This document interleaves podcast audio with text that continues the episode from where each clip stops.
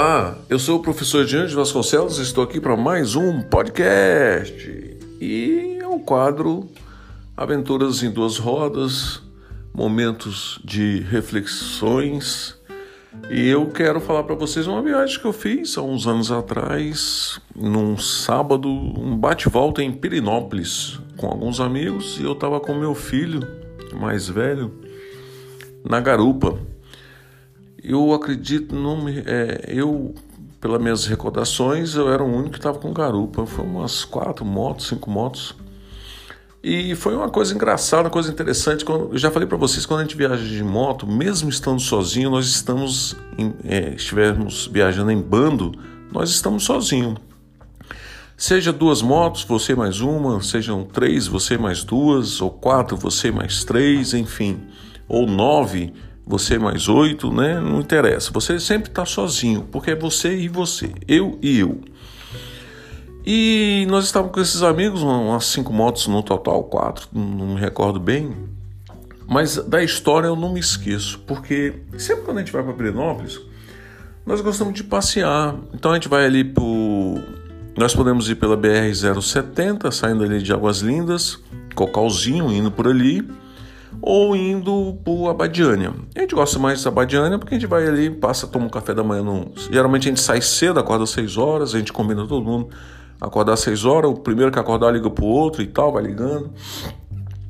Quando dá umas 7 horas, a gente se encontra ali, no máximo 7 horas, no, na saída sul, num daqueles postos de gasolina ali, que antes tinha uma padaria ali, Pão Dourado, a gente até cansou de tomar café ali antes de viajar. Outra, se encontrar ali, abastece as motos, quem não está abastecido, para viajar.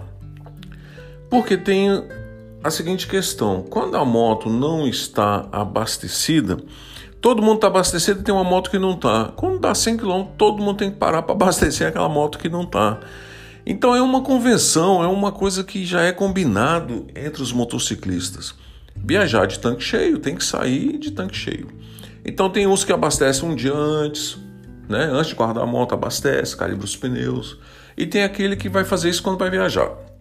Eu costumo fazer nesses encontros, porque a moto vai estar cheia naquele momento, porque muitas vezes eu abasteci à noite e até chegar em casa eu rodei 30, 40 quilômetros, um exemplo, 20 quilômetros, então já não vai estar um tanque tão cheio, né? Então eu gosto de abastecer quando nesses encontros de saída. Então marcamos 7 horas da manhã a saída ali no posto, acho que é o posto da Texaco, do BR, ali da saída sul, todo mundo lá. Abastecemos as motos, calibramos os pneus, maravilha, saímos, tomar café lá no Gerivá, um pouco antes de Abadiânia. Aí fomos tal, mas na ida tem um amigo nosso, eu não vou falar o nome não, porque é muito engraçado. Ele simplesmente, é, eu lembro que ele não abasteceu nesse posto da saída sul. Quando nós chegamos ali em Samambaia, já no último posto do DF, do território do DF, já lá, de, já saindo ali no posto da Polícia Rodoviária Federal, na 060, né?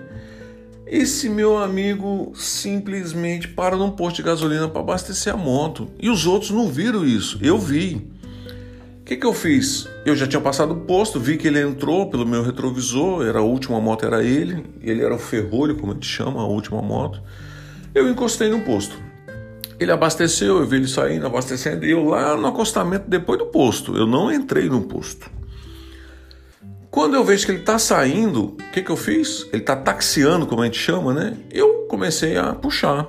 Olhando o retrovisor, vi que ele começou a taxiar já no acostamento para entrar na pista e também seguir. E isso, a, a BR faz uma longa curva bem suave para a esquerda. Até onde eu pude ver, ele ainda estava no acostamento taxiando para entrar. A última vez que eu olhei no retrovisor, ele já estava no, no, na BR. Ou seja, em poucos minutos estaria do meu lado. E eu saí, segui avançando as marchas, velocidade baixa, né? E fui ali trocando de marcha conforme o motor ia pedindo, sem puxar. Fui, pá. chegamos no Gerival, os, os, todos já estavam lá. O que, que houve com você? Cadê Fulano? Eu falei: ó, Fulano não abasteceu a moto lá no, na saída sul, mas abasteceu no final de na saída de Brasília ali. Ele parou, eu vi que ele parou. Ele não me deu sinal, não deu luz, mas pelo retrovisor eu estava acompanhando ele, porque quando você viaja de moto, você vai vendo a distância de quem está à frente e quem está à sua atrás. Então você vai controlando essas coisas. Olha sempre quem está na frente quem está atrás. Sempre, sempre, sempre, sempre. Ainda mais quem está viajando com você. Uma moto quebra, quebra todo mundo, como eu já falei em outros episódios aqui no nosso podcast, o Professor Despertador. E ele simplesmente é, abasteceu a moto. Eu parei no acostamento depois do posto, acompanhei a abastecida dele. Ou seja, esse meu amigo não estava só. Qualquer coisa eu voltava para ajudar ele, né? Enquanto os outros estavam despejando potência na frente, motor, marcha, velocidade e foram embora. Tinha BMW, tinha a minha Vestron. Desse amigo era uma era uma era uma Suzuki, uma Bandit 1250, não 1200. Tá? Ela era 1200, uma motona. Então, quatro cilindros, né? Então era moto, muito moto, muito, muito, muito, muito. Moto para viajar assim, 200, 200 e poucos quilômetros por hora, 300, né? Bom, enfim, mas a gente não roda nessa velocidade. A gente quer sair, quer chegar o que a gente quer curtir. Então a nossa velocidade de cruzeiro ali é 140, 160, mais ou menos por ali. Eu gosto muito do 130. Eu gosto. E assim eu vou seguindo. Bom, quem quer correr, corre. Já sabe as paradas que nós vamos parar, chegar lá, fica esperando a gente chegar, né? Tem gente que entra na moto, 180, 200, para para ficar esperando os outros chegar para dizer que chegou primeiro. Então, tem gente para tudo, né? Todos os gostos. E eu sei que nós estamos lá tomando café da manhã, o amigo não chega. Eu falei, ah, mas você não falou, o pessoal falando comigo, você não falou que você viu ele voltando para BR, para pista? É, vi. Mas eu fiz o retorno e nada dele. E a gente toma ligar para ele, liga, liga, liga, liga, liga, liga. Esse caboclo simplesmente não atendeu. O que, que nós fizemos? Partimos para buscar ele. nós voltamos. Teve um amigo nosso da BMW que ele voltou 20 quilômetros procurando no acostamento. Olha, a 060 é pista dupla. Então quem está voltando não tem muita visão de quem estava no sentido oposto. Mas esse meu amigo voltou 20 km procurando se ele tinha quebrado, se tinha se acidentado. Por que, que eu falo o acidente, quando a moto acidente sai da estrada? Muitas vezes ela cai na barranqueira, cai né, no precipício, sai da estrada, sai da visão de quem está viajando. Então a pessoa tem que ir olhando, muito cuidado, velocidade baixa, para ver se vê alguma coisa. Porque o cara não tem consciência que tem tá viajando em, em bando com outros motociclistas. Ele simples, eu vou contar o que aconteceu. Aí ele, ele simplesmente estava esse meu amigo voltou os 20 quilômetros, nós ficamos esperando lá, nós não voltamos não, porque a gente já conhece quem é a peça. Ele voltou 20 quilômetros. Não viu nada, voltou mais 20 até onde a gente estava, no Gerivá. O que acontece? 40 quilômetros ele rodou nessa brincadeira aí, 20 para ir, 20 para voltar. Isso aí demorou mais ou menos uns 40 minutos, uns, uma hora. Entre essa ida e vinda dele, porque ele fez devagar, procurando o acostamento, se ele tinha se acidentado. Ele estava muito preocupado. E o amigo não chegou, eu falei, ó, ou a gente volta. Não, voltar eu já voltei. Então vamos embora para Pirinópolis. Ele sabe quem está indo para lá, paciência, não atende telefone nem nada. Ele, nós fomos para Pirinópolis. Perinópolis ficamos lá, tomamos banho de rio, almoçamos. Quando nós estamos saindo, esse amigo nosso simplesmente liga que está chegando em Perinópolis. Aí você, o que, que você fala na hora dessa? Ó, oh, nós estamos em tal lugar, mas onde é que você estava? O cara simplesmente não falou nada, desligou o telefone, foi até onde a gente estava. A gente já estava se arrumando para voltar. Ele encontrou a gente num posto, a gente já estava abastecendo tinha um colega que estava até calibrando pneu, o pneu estava um pouco murcho da moto dele. E ele chega lá com a cara mais lavada do mundo, sem dar satisfação. Meu amigo preocupado deu uma bronca nele tão grande que eu vi que ele ficou sem pai e sem mãe.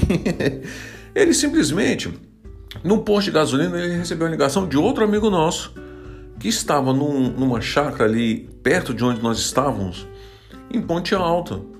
E o que, que ele fez? Ele entrou ali com, em Santo Antônio ali, tem uma entradazinha que você vai pro Gama pela Ponte Alta, que sai lá no Valparaíso. E ele entrou ali para comer pamonha. ficou lá com o amigo, almoçou com o amigo e não atendia os telefones. Lá pegava telefone. Ele não deu satisfação, ele viaja com a gente e do nada ele resolve fazer qualquer coisa. Olha só que negócio. Mas todo mundo ficou chateado com ele. E ele vai abastecer minha moto, aí todo mundo fala, abasteça aí, você veio só, você volta só, você não tem consideração com ninguém. Todo mundo voltou, ele voltou atrás, mas deu uma pena tão grande dele. Que eu falei, cara, ele é assim mesmo, deixa ele. Ele faz o que dá na cabeça dele, ele tá em junto como se não tivesse. Porque quando a gente viaja em bando, mesmo estando sozinho, estamos em bando, mas estamos só, no sentido da gente pilotar a moto, no sentido da gente conversar sozinho, no sentido da gente estar tá eu e eu. Nem um caramba você conversa, a não ser que você esteja ali com fone de ouvido, né, Bluetooth ali. E isso dá até para algumas motos. É, tem fone de ouvido que você bota no capacete, você conversa com três motos ali, seis pessoas, ou seis motos, né? Eu falo três motos quando estão com pares, marido e mulher, entre as três motos, né? Então nós já viajamos, nós já viajamos nesse sentido, não com sentido de comunicação entre as motos, que eu nunca usei isso. Eu, eu gosto disso, mas eu nunca implementei.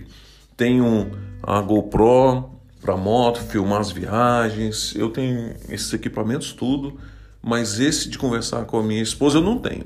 Eu acho que é um momento que é eu ali sozinho, é aquele momento. Qualquer coisa ela dá um cutucão em mim aqui, fala, eu diminuo a velocidade, dá para ouvir, paro no acostamento, o que, que você quer? Ah, eu quero esticar as pernas. Aí para um pouquinho, estica as pernas, aquele negócio todo, dá para começar. Pois é, aí nós voltamos.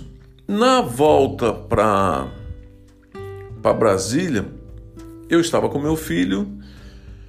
Aliás, nessa viagem eu não estava com meu filho, não, foi outra viagem. Eu vou deixar para contar em outro episódio. Essa viagem de Prinópolis que eu fiz com meu filho, também com outros amigos, que na volta houve um pequeno problema. Aí eu conto depois. Fique com Deus e até o próximo podcast.